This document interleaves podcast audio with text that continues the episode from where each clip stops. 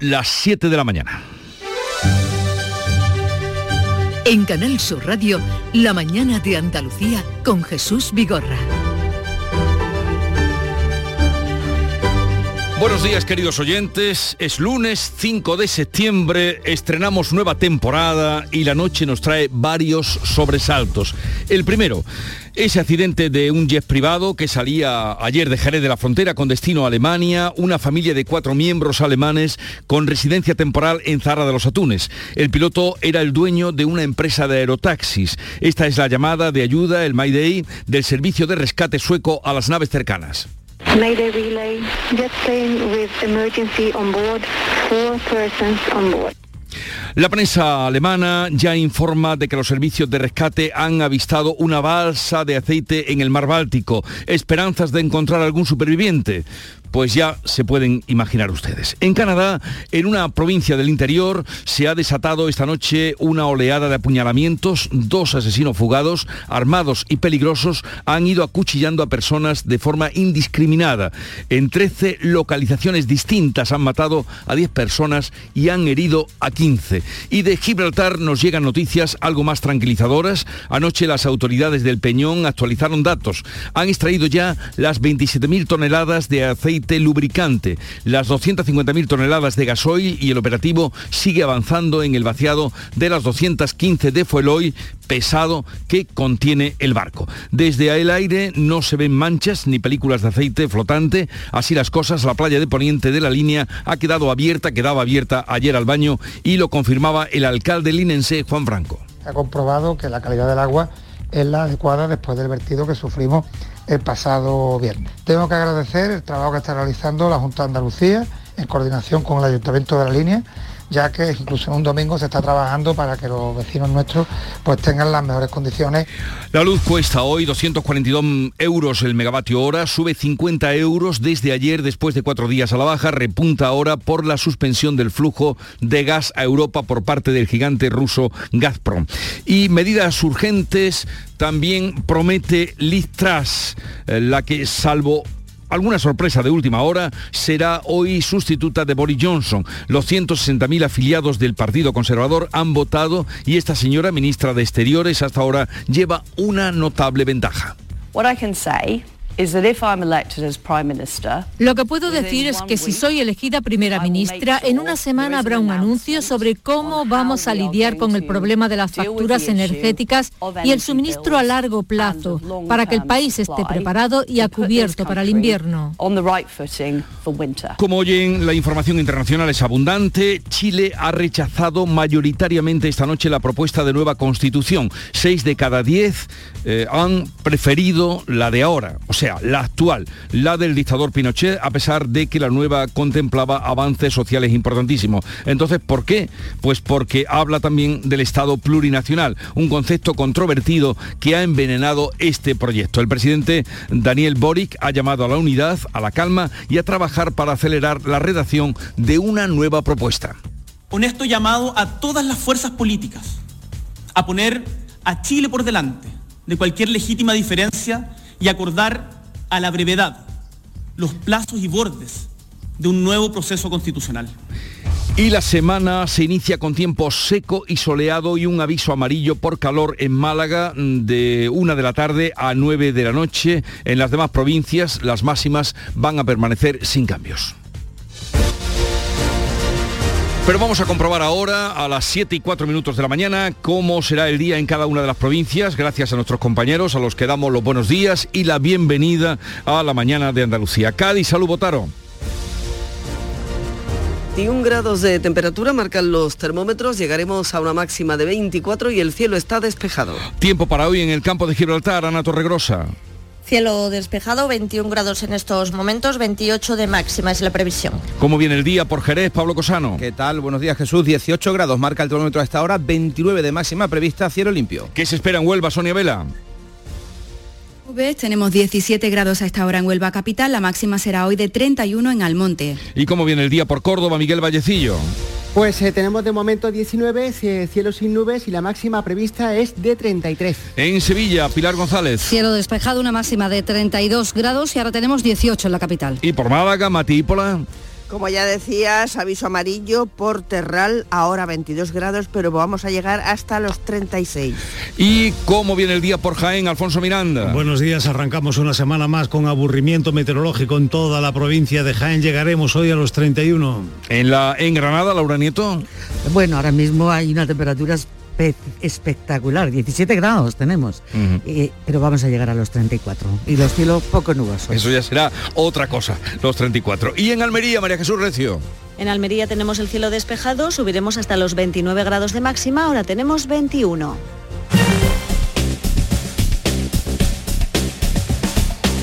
Vamos a conocer ahora y completamos así la información de utilidad para todos nuestros oyentes. El tráfico en Andalucía nos informa desde la DGT David Iglesias. Buenos días.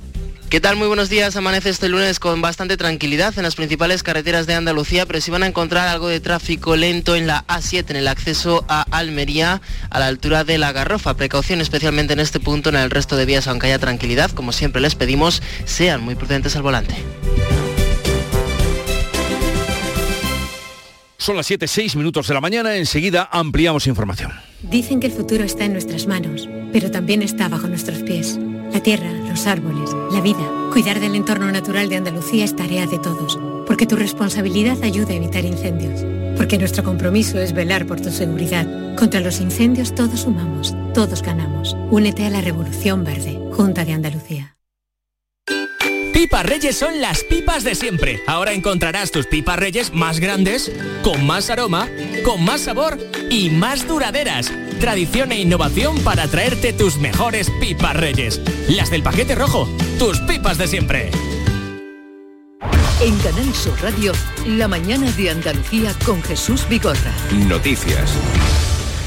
Este lunes 5 de septiembre se analizan en la línea las consecuencias del vertido del buque OS-35 varado frente a Gibraltar. Verdemar, ecologistas en acción, llevarán ante la Unión Europea este siniestro, este accidente. Olga Moya. Siguen las labores de bombeo del material contaminante en el buque que chocó y quedó varado hace una semana. Fuentes del gobierno de La Roca han actualizado datos esta noche. Ya han extraído las 27 toneladas de aceite lubricante que contiene y las 250 de gasoil. El operativo sigue avanzando en el vaciado de las 215 toneladas de fuel oil pesado restantes. Los buzos han logrado sellar la entrada de agua en el tanque número 5, que ha ralentizado la extracción en las últimas horas y estiman que podrán repararla de forma integral. En cuanto al vertido, Salvamento Marítimo indica que las aguas están libres de petróleo o de películas de aceite flotante.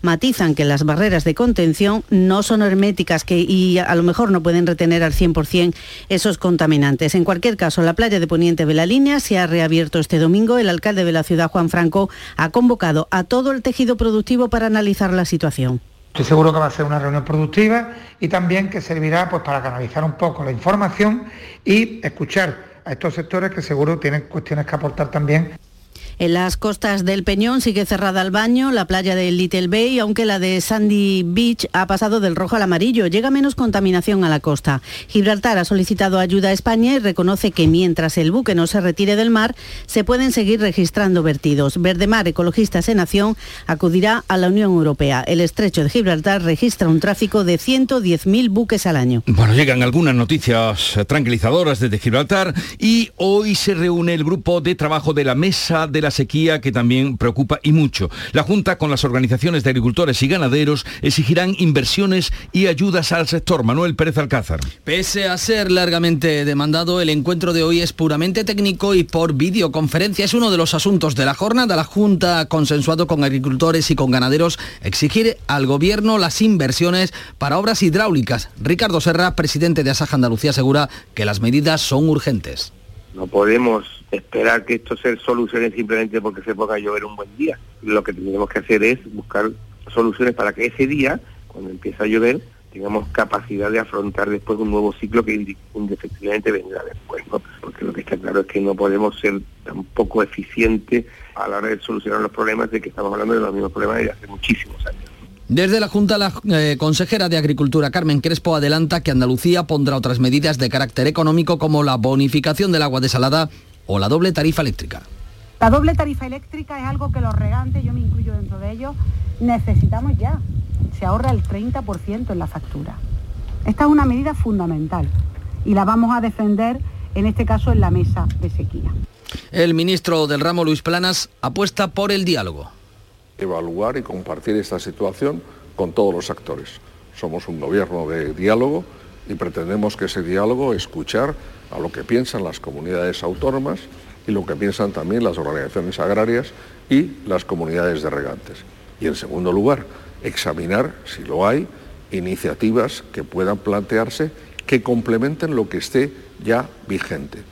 La sequía ha reducido a la mitad la producción de aceituna en Sevilla y la de aceite de oliva en Jaén. Y fíjense en esta otra consecuencia de la sequía. La laguna de Santa Olalla, la más grande de Doñana y la última que mantenía agua en agosto, se ha secado. Bien, pues luego a partir de las 8 hablaremos con el director de la estación biológica de Doñana, Eloy Revilla, precisamente para abordar este tema.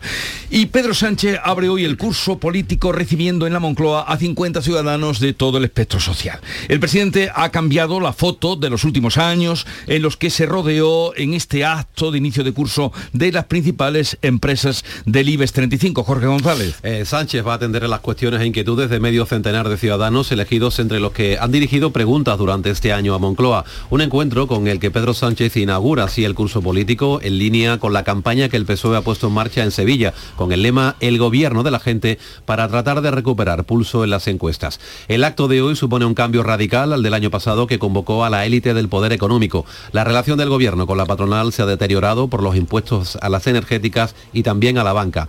Este sábado en Sevilla, Sánchez arremetía así contra el sector. La derecha económica de las grandes empresas iban de la mano del Partido Popular y de la derecha mediática para que no pudiera hacerse verdad y materializarse ese gran acuerdo. A la par, el Gobierno se reúne hoy lunes con las asociaciones del sector industrial para abordar la elaboración del plan de contingencia energética que España debe presentar este mes a Bruselas. La ministra de Industria asegura que va a incluir ayudas para las empresas, eh, eh, empresas electrointensivas, es decir, aquellas en las que el consumo energético supone más del 50% de los costes de producción, como por ejemplo la metalurgia. Y hay más en la crónica política porque Pedro Sánchez y Alberto Núñez Feijó ultiman su primer debate cara a cara que va a tener lugar este martes en el Senado. Será durante la comparecencia del presidente para exponer el plan de ahorro energético como le demandó Feijó. El líder del PP va a proponer un pacto de ahorro energético en el sector público y en sectores productivos.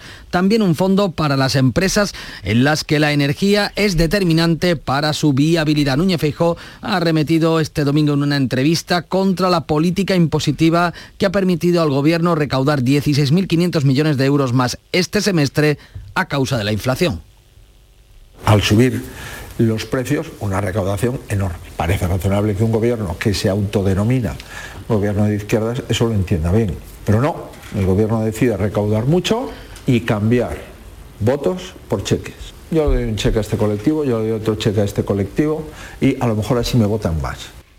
El eh, portavoz socialista en el Congreso, Pachi López, responde a Feijo. Pero es que igual él sabe mucho de comprar con cheques o con dinero en sobres, pero de lo que no sabe nada es de subir el salario mínimo o de subir las pensiones con el IPC. Pepe defiende muy bien los intereses de las grandes compañías y de las grandes fortunas, a los que incluso regala becas si cobran más de 100.000 euros al año, por cierto que en el pleno de mañana tomarán posesión los nuevos eh, senadores, hasta nueve por Andalucía, entre ellos se estrenan Elías Bendodo o Juan Bravo, que fueron consejeros en el anterior gobierno de Juanma Moreno. Y ya con respecto a lo que afecta al bolsillo, nueva subida de la luz con los precios de los carburantes al alza. El precio medio sube hoy un 26%, el megavatio hora va a costar 242 euros, son 50 más que ayer. El precio máximo entre las 9 y las 10 de la noche, el mínimo entre las 4 y las 5 de la tarde y este repunte se produce después de que la compañía gasística rusa Gazprom haya suspendido de manera indefinida el tránsito de gas a Europa. Alemania lleva ya cinco días sin gas ruso. Viendo lo que le espera, el gobierno que encabeza el canciller alemán Olaf Scholz ha presentado este domingo un paquete de 65.000 millones de euros para que los ciudadanos afronten la inflación. La Rusia de Putin ha incumplido el contrato y ya no es un proveedor fiable. Ahora nos aseguraremos de que ningún ciudadano se quede solo. Haremos que las ganancias excesivas reviertan en ellos y pondremos un freno en el precio de la electricidad para que la obtengan más barata. Por otro lado, los precios del gasóleo han subido este fin de semana. La OPE, que hoy se reúne para determinar la política de producción, advierten de que va a seguir esa tendencia. De esta reunión, dice, dependerá mucho el precio al que paguemos el combustible, según Nacho Rabadán, director de la Confederación de Estaciones de Servicio. Lamentablemente, esta es una tendencia que muchos nos tememos eh, va a perdurar en el tiempo. Eh, aunque a nosotros, como compradores y como vendedores de carburante en España, lo que nos interesa es el mercado local, lo cierto es que este está muy afectado por lo que sucede en el mercado global. Y lo que sucede en el mercado global, desde luego que no es nada halagüeño como para prever una bajada en el precio de los carburantes y mucho menos del diésel. Según un sondeo para el país, casi un 59% de los españoles apoyan las medidas para ahorrar energía. Un jet privado austriaco procedente del aeropuerto de Jerez de la Frontera, que salía ayer a primeras horas de la tarde, se estrellaba este domingo en aguas del mar Báltico frente a Letonia después de haber volado de forma errática y sin radio unos 3.500 kilómetros. El aparato habría tenido problemas por la presión en cabina, según cuenta el diario alemán Bild. Su destino era la ciudad alemana de Colonia, sin embargo cambió su rumbo hacia Suecia tras lo que empezó a perder altura. Finalmente la señal desapareció de las pantallas del radar. Aviones de combate, tanto españoles como franceses despegaron para comprobar la situación, pero los pilotos no pudieron distinguir a nadie ni en la cabina ni en el aparato. A bordo viajaban un matrimonio y sus dos hijos que tenían residencia temporal en la localidad andaluza de Sahara de los Atunes. Y en Jaén los investigadores están a la espera del resultado forense para determinar las causas de la muerte de una niña de 27 días en su casa de Linares. Los padres fueron detenidos el sábado por un delito de homicidio imprudente tras negarse a declarar ante la policía. Quedaban en libertad por orden judicial, aunque hoy van a tener que comparecer ante el juez. Los padres, tras llamar a los servicios de emergencias, fueron encontrados con síntomas de haber estado bebiendo alcohol. Andalucía recibe este lunes alrededor de 800.000 vacunas adaptadas a las nuevas variantes del coronavirus. El objetivo es empezar con la cuarta dosis en las residencias en la primera semana de octubre. La consejera de Salud, Catalina García, explica que se inyectarán junto a la vacuna de la gripe. La idea es, eh, existe un acuerdo para empezar a vacunar por encima de los 60 años, pero empezar a vacunar a los más vulnerables, a las personas que están en centros residenciales. Y nuestro objetivo sería empezar en la primera semana de octubre en los centros residenciales para poder inocular tanto la de la gripe como la de COVID. Y este mediodía conoceremos al vencedor en las primarias del Partido Conservador Británico y por lo tanto al sucesor de Boris Johnson y el futuro primer ministro o primera ministra, que parece ser eh, la que tiene más posibilidades en el Reino Unido. Ha sido un mes de campaña cargado de actos y debates con 11 candidatos iniciales que finalmente han quedado en dos. Rishi Sunak, exministro de Economía y responsable a la vez de la caída de Johnson, y Liz Truss, ministra de Exteriores y clara favorita a hacerse con la victoria tras aventajar en los sondeos a su rival en 32 puntos. Truss se ha presentado como la nueva Margaret Thatcher, prometiendo una bajada de impuestos y un paquete de miles de millones en ayudas para las personas que no puedan pagar la factura del gas, del gas y de la luz. Lo que puedo decir es que si soy elegida primera ministra, en una semana habrá un anuncio sobre cómo vamos a lidiar con el problema de las facturas energéticas y el suministro a largo plazo para que el país esté preparado y a cubierto para el invierno. Seguimos en el panorama internacional. Chile ha rechazado con una amplia mayoría la propuesta de nueva constitución. Un 62% de los chilenos han dicho no frente al sí del 37%. La negativa se ha impuesto en las 16 regiones del país y los ganadores han festejado su, triunfo, durante toda la noche. Hoy día más que celebrar el presidente Gabriel Boric ha citado hoy a eh, los partidos políticos para iniciar de inmediato el proceso de redacción de una nueva Carta Magna. Esta no ha gustado, pese a que en 2020 8 de cada 10 chilenos dijeron que querían cambiarla. Boric ha llamado a la unidad y a la calma. Honesto llamado a todas las fuerzas políticas a poner a Chile por delante de cualquier legítima diferencia y acordar a la brevedad los plazos y bordes de un nuevo proceso constitucional. Y otro sobresalto. En Canadá al menos 10 personas han muerto este domingo y otras 15 han resultado heridas en un apuñalamiento múltiple en 13 localizaciones de la provincia de Saskatchewan en el centro de Canadá. La policía busca a dos varones fugados que han sido identificados. Tienen 30 y 31 años, son hermanos y se han ido moviendo en coche dejando tras de sí un reguero de muertos y heridos. El presidente del país, eh, Tridó, califica los hechos de horrorosos.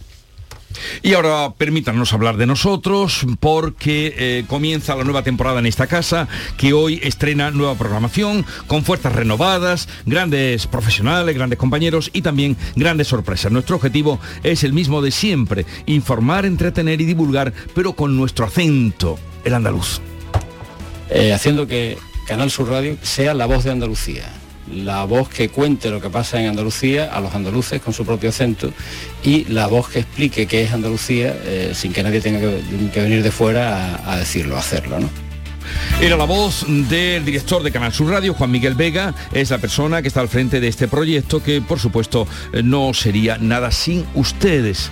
Lo más importante, los oyentes, nuestros oyentes. Queridos míos, este lunes estoy de vuelta ya sabéis que durante el mes de agosto os he acompañado por las mañanas y a partir de este lunes 5 de septiembre vuelvo a mi horario habitual porque vuelve el programa del Menda, o sea, el programa del Yuyu. Seguiré haciendo de las mías, que no es ni más ni menos que hacerte reír un ratito antes de ir a dormir. Siempre hay que ver el lado amable de la vida. Y escucha, aquí hay un pata negro. Ahí le va con Yuyu, con El programa del Yuyu. De lunes a jueves a las 10 de la noche. Canal Sur Radio, la radio de Andalucía. Hoy es día de, estreno, de reencuentros y como no, aquí está Paco Reyero con lo más destacado de la prensa nacional e internacional. Querido Paco, bienvenido, buenos días. ¿Cómo te he echado de menos, Jesús? ¿Cómo te he echado de menos? Yo también te quiero. Qué largo se me ha hecho esto. Menos mal que ha venido ya el 5 de septiembre. Buenos días, 7 y 21 minutos. En el mundo encontramos la encuesta de Sigma 2 que da pistas sobre la sensación de los ciudadanos ante la carestía energética. Es el momento de la carestía, según este sondeo. Más de la mitad prevé problemas con el suministro, la mayoría teme cortes en invierno y pese a los mensajes del gobierno, solo el 33%, uno de cada tres encuestados, ve garantizado el flujo energético. En el país también publican hoy su barómetro del que se deduce que una mayoría amplia apoya las medidas gubernamentales para ahorrar energía. Los votantes del PP, señala el país en portada, también respaldan limitar, por ejemplo, la climatización. Ese sondeo del país eh, indica que el Partido Popular de Feijó encabeza las opciones para ganar las generales. En estos momentos cuenta con un 27,9% de intención de voto, 1,5 puntos por delante del peso. En el diario.es entrevista a Yolanda Díaz con este titular principal. Quiero un acuerdo con las distribuidoras para topar los precios no del gas, no de la electricidad, de alimentos básicos como el pan o la leche. Díaz que afirma eh, no haber tomado la decisión de ser candidata a la presidencia del gobierno. Eh, la entrevista completa, Jesús, está en el diario.es y en la viñeta de Igor Asipachi vemos al presidente del gobierno, Pedro Sánchez, ante un micrófono mostrando un periódico que con un gran titular anuncia Rusia corta el gas y el presidente alterado dice tranquilos Está todo controlado. Este invierno no pasaréis frío en la península sibérica. Digo ibérica. Pero hay otras informaciones importantes que también destaca la prensa de hoy. Comenzamos eh, curso radiofónico y el escolar que está a punto de comenzar y según nos cuenta Olga San Martín en El Mundo, la falta de formación sobre la nueva ley y el retraso curricular complican la vuelta a las aulas. Los docentes se sienten perdidos, eh, desilusionados, hay métodos distintos, hay nuevos contenidos con menos memoria y más práctica. El país se fija en que hay eh, Jesús 17 versiones de la historia para la ESO, ese es el titular del país en portada, una versión de la historia por cada autonomía. En la versión de la historia de Cataluña se habla, por ejemplo, de emancipación nacional. Madrid se desmarca del resto con una gran saturación de contenidos y, en opinión del país, hay eh, un puzzle de historias dentro de la eh, propia historia de España. Cada región su historia. Y hablando del comienzo o del retorno, Félix de Azúa que escribe sobre el reingreso al trabajo en el digital de Objective. Eh, escribe así, resulta que ahora, si vuelves de las vacaciones de mal humor, apático, con un odio africano hacia tus jefes, no es nuestro caso, hay que decir, sin ánimo para hacer nada, lúcido sobre la inutilidad de tu trabajo y más lúcido sobre la inutilidad de la vida, es que tienes síndrome postvacacional. No es que estés hasta las cejas de la charlatanería de los políticos o de la inutilidad de nuestras instituciones, no es que sufres síndrome postvacacional. Bueno, Feliz Azúa, siempre certero, ABC abre su edición señalando que el fin de la pandemia dispara la delincuencia en un 25%. Sí, las lesiones, las riñas se duplican y los robos violentos han crecido hasta un 33%. Cabe preguntarse realmente si la seguridad está fallando y si la pandemia nos ha cambiado tanto, reflexiona ABC en su editorial alusivo a esta información que mencionas. En el PSOE no dudamos de la españolidad de Ceuta y Melilla, no dudamos de la españolidad de Ceuta y Melilla, recalca uh, Pachi López, el portavoz en el Congreso de los Socialistas, después de que la ex ministra de Zapatero, María Antonia Trujillo, dijera que ambas uh, ciudades autónomas son vestigios del pasado y suponen una afrenta territorial a Marruecos. El mundo ofrece eh, por cierto, su segunda entrega de la investigación, eh, La huella que dejaron los ERE, eh, cuenta Teresa López Pavón, que en la localidad sevillana del Pedroso, donde Javier Guerrero repartía millones en el bar, hay ahora el doble de desempleo, hay más paro, despoblación y empresas cerradas en el epicentro del fraude según concluye esta información del mundo. Oye, ¿y qué destacas de la información internacional? Bueno, ya ves que Liz eh, Truss, eh, la secretaria de Exteriores británica, eh, se va colocando en el hipódromo en la favorita, como la favorita en cabeza para suceder al atrabiliario Boris Johnson al frente del gobierno británico, según recalca además buena parte de la prensa londinense, la dan por ganadora. En el país encontramos que el canciller Scholz obligará a las eléctricas a financiar ayudas para jubilados y estudiantes. En la vanguardia anotan, por cierto, que Alemania está preparada para pasar el invierno sin gas eh, ruso. Bruselas, que frena el tope ibérico para toda la Unión, no lo hace extensivo, hay que decir, no lo va a generalizar porque costaría, según informa el mundo, 200.000 millones de euros. Sin embargo, el país nos cuenta que Bruselas sí estudia un tope al gas eh, ruso para Alemania y para el este europeo, para estas eh, dos regiones específicamente, para la alemana y para el este europeo. La Unión Europea que elabora planes tras el corte de ese gaseoducto fundamental Nord Stream. ¿Y por qué no se disparó la pistola en el intento de asesinato de Kirchner? Ah. Se preguntan en la razón, es una duda, es el comentario general también en la prensa internacional, los peritos policiales que concluyen que el arma funciona, eh, pero están buscando datos en el móvil del atacante. Eh, datos que parece ser que no se van a poder encontrar o de momento no se encuentran. Ya está por aquí, también de vuelta, también morena, también descansada, Nuria Gaciño, buenos días. Muy buenos días.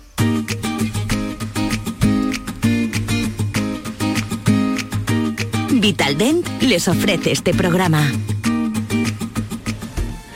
Pésimo fin de semana para los equipos andaluces a la espera de que o de lo que haga esta noche la Almería. El conjunto almeriense que cierra hoy a las 9 la cuarta jornada en primera lo hace en Valladolid donde espera sumar tres puntos que le ayuden a subir en la, clasi- en la clasificación. Vamos a ver si logran el objetivo después de la nefasta jornada para los andaluces. En segunda el Granada caía ayer por la mínima en Andorra, derrota también ayer del Málaga por 1 a 2 ante el Albacete en la Rosaleda, donde la afición pidió la destitución del técnico Pablo Guede al término del partido y también la del director deportivo Manolo Gaspar, que hoy eh, va a comparecer ante los medios. Tampoco anda nada contenta la afición del Sevilla con su entrenador, con Lopetegui, que el sábado vio como su equipo perdía ante el Barcelona por 0 a 3. Mañana le espera el debut esta temporada en la Champions frente al Manchester City en Sánchez Pijuán. El estreno del Betis en la Liga Europa será el jueves ante el Helsinki tras perder el sábado con el Madrid por 2 a 1. El Betis que está de enhorabuena en lo extradeportivo, ya que el Tribunal Administrativo del Deporte, el TAD, ha estimado su recurso contra la resolución de apelación en la que sancionaba el Club Verde y Blanco con la clausura de dos partidos de la grada desde la que se lanzó la barra, que impactó en Joan Jordán en el derbi pero Por lo tanto, el Betis solo tendrá que pagar una multa de 36.000 euros. Y el Cádiz, por su parte, se mantiene colista tras ser goleado el viernes en Vigo. Hoy está previsto que comparezca el presidente Manuel Vizcaíno y por la tacita de plata anda de visita casualmente Mágico González, toda una leyenda del Cádiz. Y primera derrota de la selección española de baloncesto en el europeo. Mal partido de los chicos de Escariolo, derrota por 73 a 83 ante Bélgica, derrota también del tenista malagueño Davidovich ante el italiano Berretini, eh, Berretini en los octavos del US Open y la alegría nos la ha dado la también malagueña Natalia Baldichone, que por tercera vez se proclama campeona de Europa de patinaje artístico. Hoy descanso en la Vuelta Ciclista a España, mañana etapa entre Sanlúcar de Barrameda y la localidad sevillana de Tomares. En Vitaldent queremos saber qué hay detrás de tu sonrisa, porque si vienes a nuestras clínicas hay un 20% de descuento en ortodoncia, pero para nuestros pacientes hay mucho más. La confianza de traer a mis hijos a la misma clínica a la que llevo viniendo toda la vida. La seguridad de que mi ortodoncia esté supervisada por grandes profesionales certificados. Ahora financia 24 meses. Pide cita en 900 101 001 y ven a Vitaldent.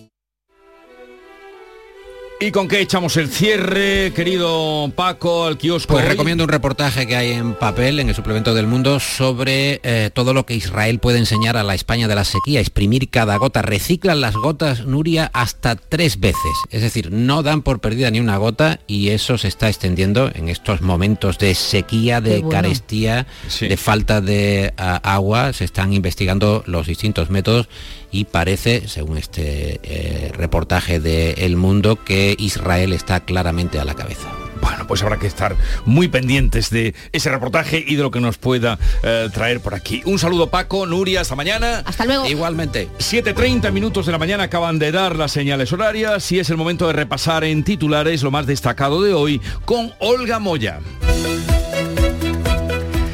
La mesa de la sequía se reúne hoy para hacer el seguimiento de la escasez de agua y trazar planes para este otoño. Andalucía pedirá fondos para infraestructuras, bonificaciones para el agua desalada y la doble tarifa eléctrica para épocas de riego y no riego. Hay descontento entre las asociaciones agrarias porque la reunión se va a realizar por videoconferencia. Pedro Sánchez recibe hoy en la Moncloa a medio centenar de ciudadanos para abrir el curso político. Es un formato inédito. 50 personas tomarán la palabra y le harán preguntas y expresarán sus inquietudes. Continúa el bombeo del combustible del buque varado en Gibraltar. Ya se han trasvasado todo el aceite lubricante y el gasoil. Se sigue avanzando en el vaciado de las 215 toneladas de fuel oil pesado. La playa de Poniente en la línea está limpia de residuos y ha quedado abierta al baño bajo vigilancia. Se estrella en el mar Báltico un jet privado que había salido de Jerez de la Frontera con destino a Alemania. Aviones y barcos de rescate de Suecia y Estonia buscan a esta hora la nave y posibles supervivientes. Sus cuatro ocupantes son de nacionalidad alemana, una misma familia con residencia temporal en Zahara de los Atunes, en Cádiz.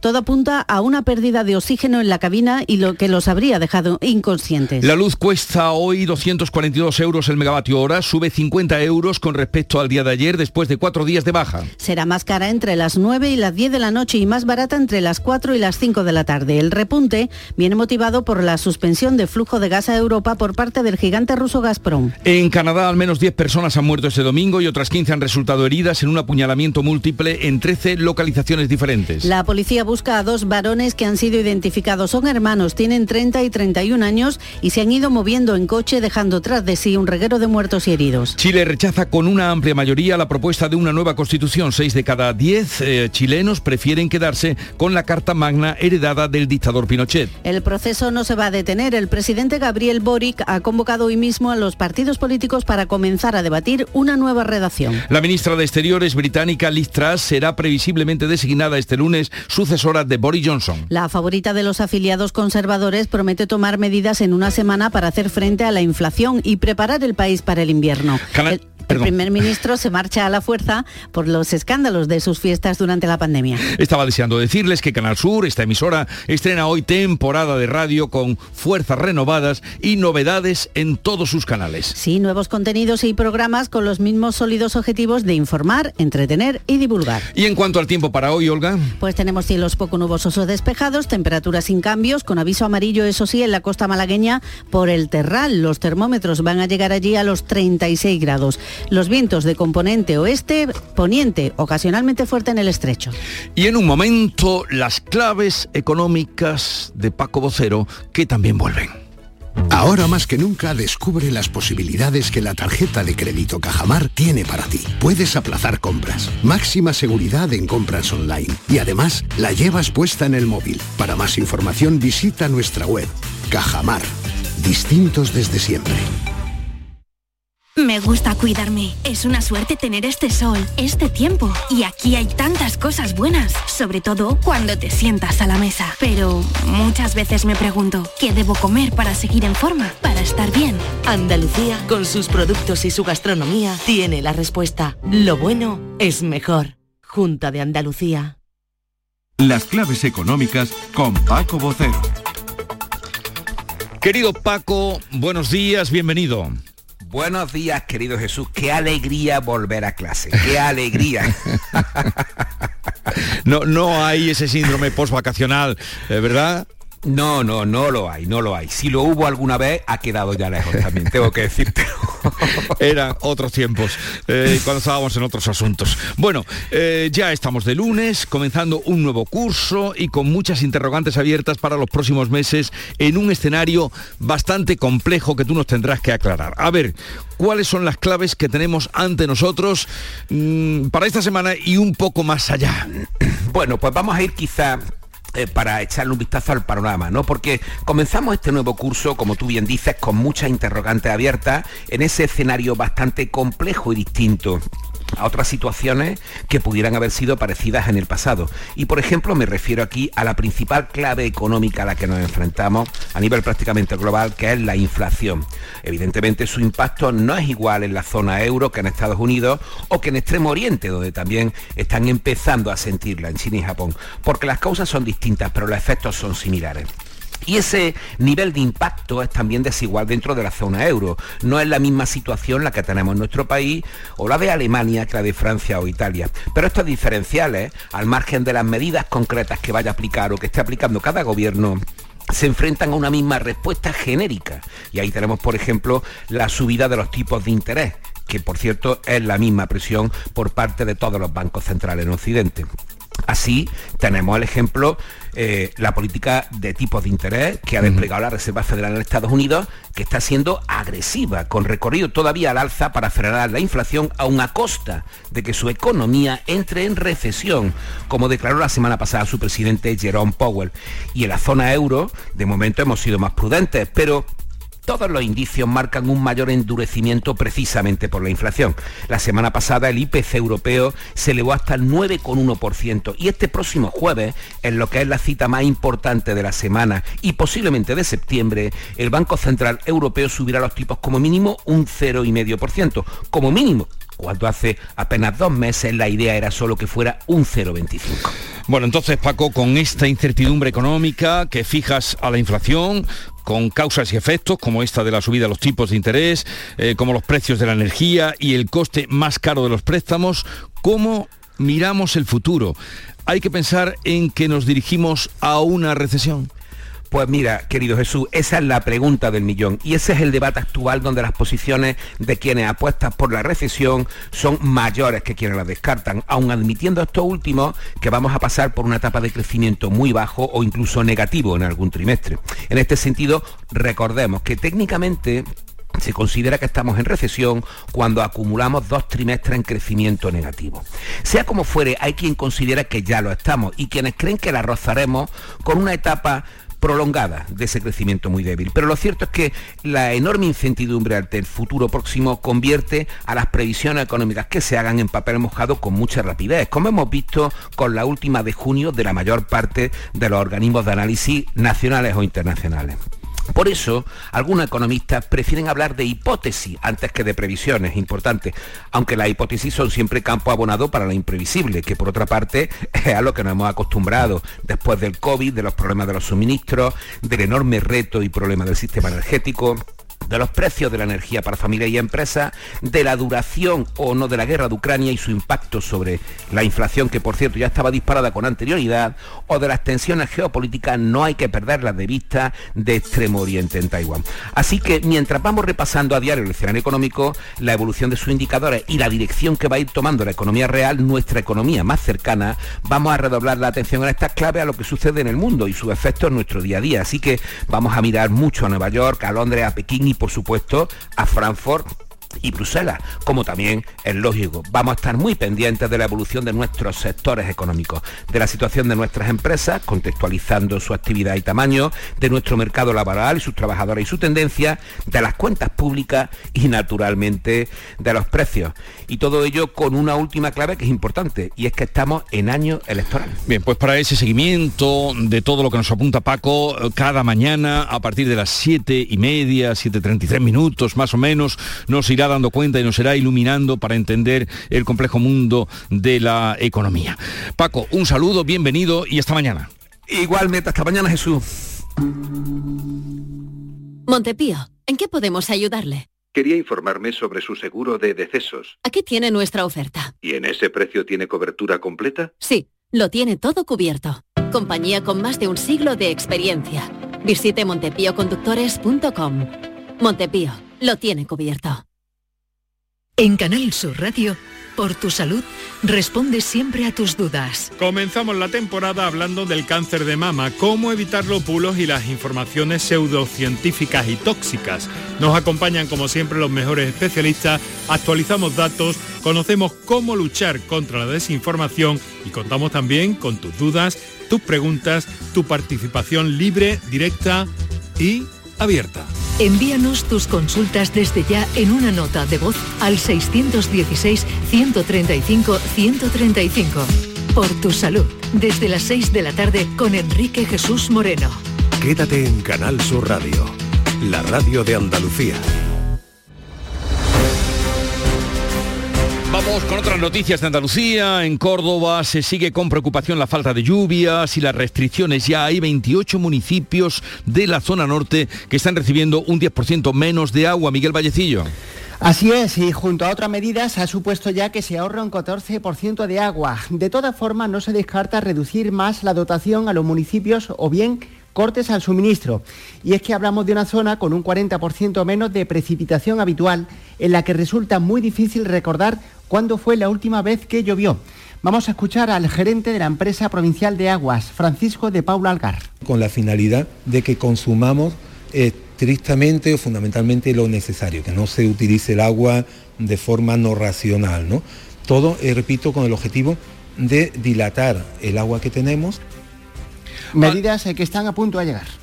Almería empieza la semana con nuevos trastornos en el viaje en tren, por si fueran pocos los que ya tuvieran. Desde hoy y hasta el 12 de septiembre, por obras en la estación de Moreda, los viajeros que vayan a Madrid deben hacer el viaje en autobús desde Almería hasta Linares Baeza. Lo mismo ocurre con el trayecto de Granada. María Jesús Recio ha vuelto ese autobús para coger el tren a Madrid. Esta vez por esos eh, trabajos, hasta el 12 de septiembre hay que salir en autobús hasta Linares Baeza y allí se coge el tren para llegar a Madrid. A las 7 de la mañana lo habrán hecho los primeros viajeros afectados. En la vuelta lo mismo, autobús de Linares Baeza hasta Madrid, que saldrá a las 11.34. No es el único trastorno, también afecta a los trenes con Granada desde este sábado día 3 y hasta el 15 de septiembre. Hay que realizar por obras en las vías el trayecto desde Guadix hasta Granada y viceversa en autobús.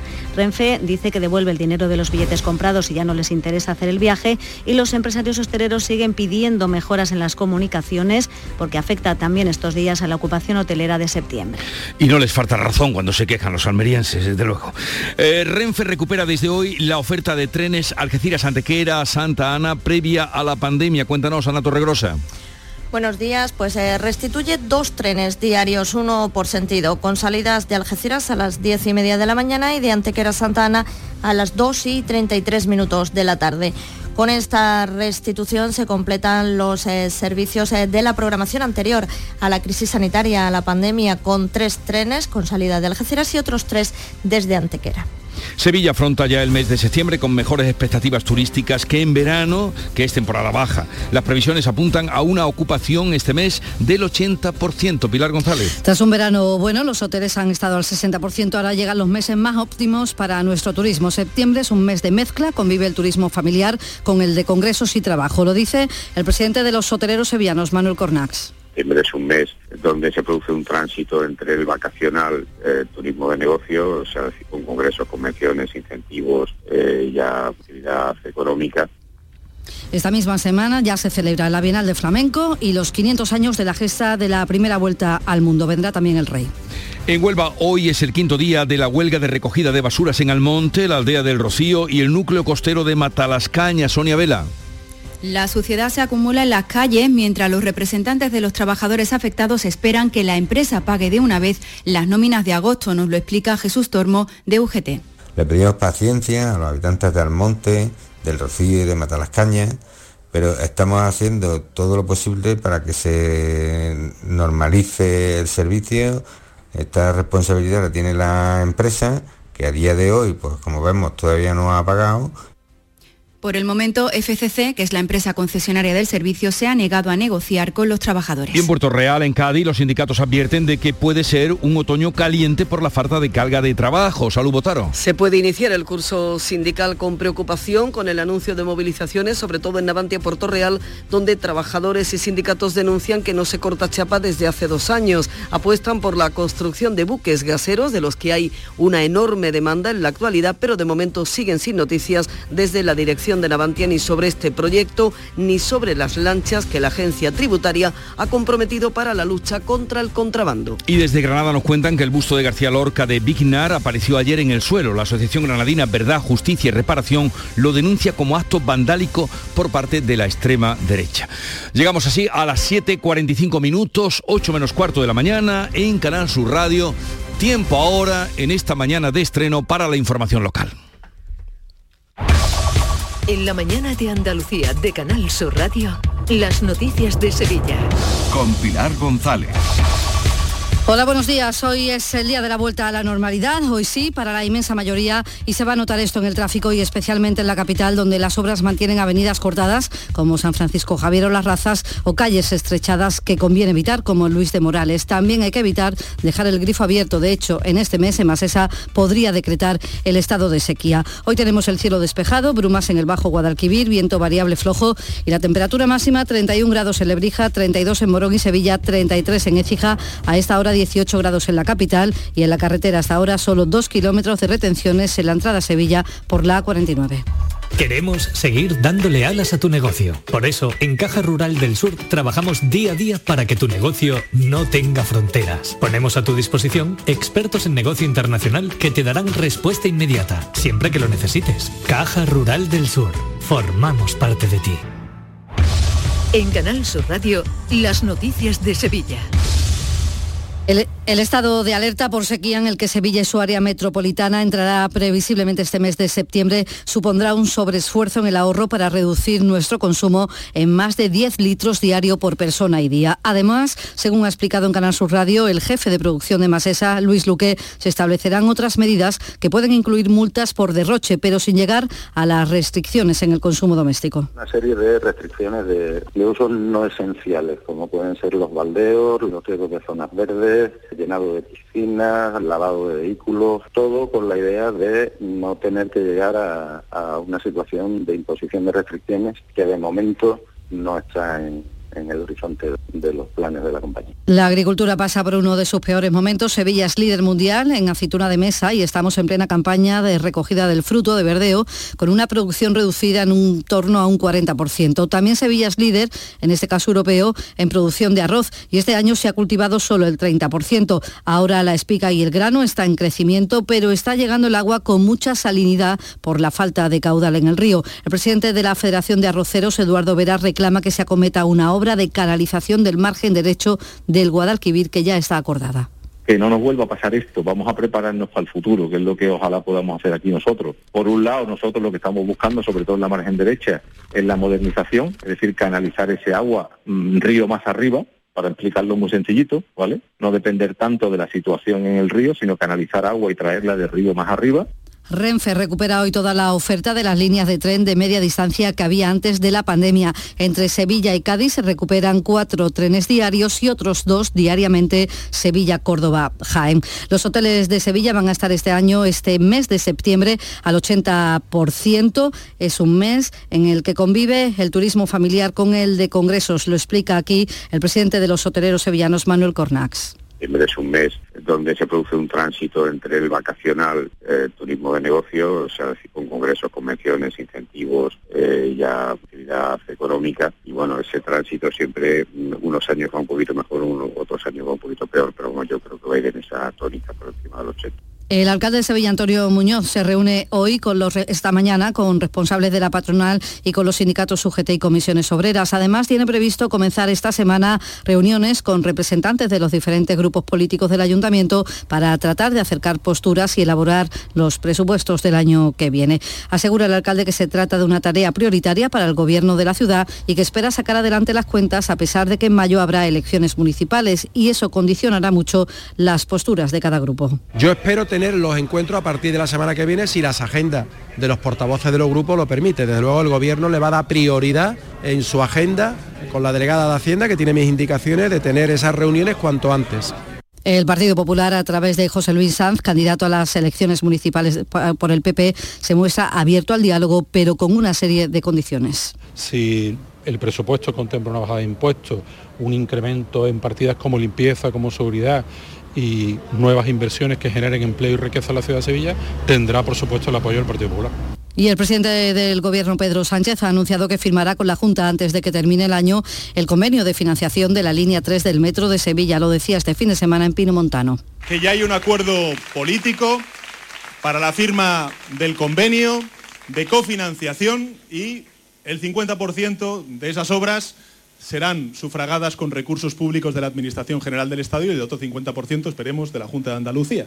Pero en todo caso, lo vamos a firmar antes de que finalice este año. La Junta y el Ayuntamiento esperan que se firme en este mes de septiembre. El alcalde Antonio Muñoz insistía en que será un gobierno socialista el que permita su ejecución. La línea 1 del metro se hizo con un gobierno socialista en Madrid y la línea 3 que va a empezar en Pinomontano se va a hacer con otro gobierno socialista en Madrid, indudablemente con la Junta de Andalucía. Y también digo una cosa, Sánchez y Muñoz también ha abordado la futura conexión entre el aeropuerto y Santa Justa, pero la consejera de Fomento, Marifran Carazo, ha asegurado que la Junta va a buscar la solución para acometer la construcción de la conexión ferroviaria entre Santa Justa y el aeropuerto si una vez que se presente el estudio el Gobierno central no se compromete a ello. La consejera va a inaugurar esta mañana en Mairena del Alcor la nueva glorieta de la carretera A 8025. Y ya se ha abierto al tráfico en la capital el tramo de la ronda histórica entre San Julián y los Jardines del Valle. Los próximos días se abrirá hasta el Arco de la Macarena. Además, está pendiente esta semana de cómo se comporta el tráfico en la raza, los desvíos de la circulación por las, obras, del colector emisario puerto hacia calles de Heliópolis. Han motivado quejas de los vecinos. Desde la Asociación Parque Guadaira Vivo, Antonio Fajardo cree que esta semana ya se empezarán los problemas. Y sobre todo es que las actividades en estos barrios se nota mucho en, septiembre cuando el campus se activa y sobre todo los colegios, varios centros educativos con miles de alumnos que son también muchos desplazamientos de vehículos eh, de padres que traen a niños pequeños. Eh, entonces veremos qué es lo que pasa. Contarles también que la Vuelta Ciclista a España llega mañana a Tomares y desde hoy el ayuntamiento prohíbe aparcar en todo el recorrido del pelotón y tampoco se puede aparcar en las zonas reservadas para el Parque Vuelta y vehículos de organización. Y en Mairena del Aljarafe comienzan hoy los trabajos para completar el arbolado y la iluminación en la ronda sur. Se van a plantar más de 900 árboles, 95 farolas se van a instalar y el presupuesto es superior a los 420.000 euros. Son las 7 de la mañana y 52 minutos. El martes 6 de septiembre, Tomares se convierte de nuevo en el centro del deporte nacional con la llegada de la decimosexta etapa de la Vuelta a España. Todo está preparado para acoger al pelotón ciclista y vivir el mayor acontecimiento deportivo itinerante del año. Ven y disfruta en Tomares de un día inolvidable. Que no te lo cuenten, vive la vuelta en directo. Ayuntamiento de Tomares. Tomares como a ti te gusta. Las noticias de Sevilla. Canal Sur Radio. La Policía Local de Sevilla ha realizado este fin de semana 329 pruebas de alcoholemia, 15 han dado positivas, entre ellas un menor de 15 años que duplicaba la tasa cuando llevaba un ciclomotor sin permiso. Su padre se ha hecho cargo del niño y del ciclomotor. Además, la policía ha desalojado sin incidentes dos botellonas numerosas. Los agentes han intervenido ante la llamada de los vecinos en la zona de Mercatemático y en el entorno de la calle José Díaz. Y hablando de salud, afrontamos, como saben, la vuelta la normalidad con unos niveles bajos de pandemia, tanto por los contagios como por los hospitalizados, aunque se siguen contabilizando fallecidos. De hecho, en el último recuento 10 personas habían muerto y hay 42 ingresados. El presidente del Sindicato Médico en Sevilla, Rafael Ojeda, cree que en otoño podría haber algún repunte, pero confía en que la alta inmunización mantenga a raya el virus. No es previsible un gran empeoramiento de la pandemia en invierno. Es probable que cuando se empecemos a estar otra vez en lugares más cerrados, es posible que haya algún repunte de casos, ¿no? Pero en principio da la sensación de que gracias a las vacunas y a la extensión de la enfermedad en los últimos meses hay un nivel de, de inmunización muy alto en la población En tribunales, la audiencia de Sevilla juzga desde hoy a un hombre acusado de asesinar a una mujer con la que mantenía relaciones. La Fiscalía pide 25 años de cárcel. El acusado conocía a la víctima porque había estado casada con su tío. Sufría ella una enfermedad degenerativa que le obligaba a usar silla de ruedas. Hoy se elige el jurado y se presentarán las alegaciones previas. Y este jueves comienza el festival del quinto centenario de la primera vuelta al mundo de Magallanes. Va a haber una cantidad enorme de actividades lo largo de los próximos días. Entre ellos en la Plaza de España habrá un espectáculo con 250 mm, drones. Y la Bienal de Flamenco ofrece desde el jueves y hasta el 1 de octubre más de 60 espectáculos, 23 de ellos estrenos absolutos. Será una Bienal muy diferente, abierta a los procesos de creación. Comienza con dos actos no musicales, la entrega, la entrega de un giraldillo internacional y un pregón ligado al centenario del concurso Cantejondo 1922 de Granada. A esta hora tenemos 16 grados en Marinaleda, también en Los Palacios sin Albaida, en Sevilla Capital 18 grados.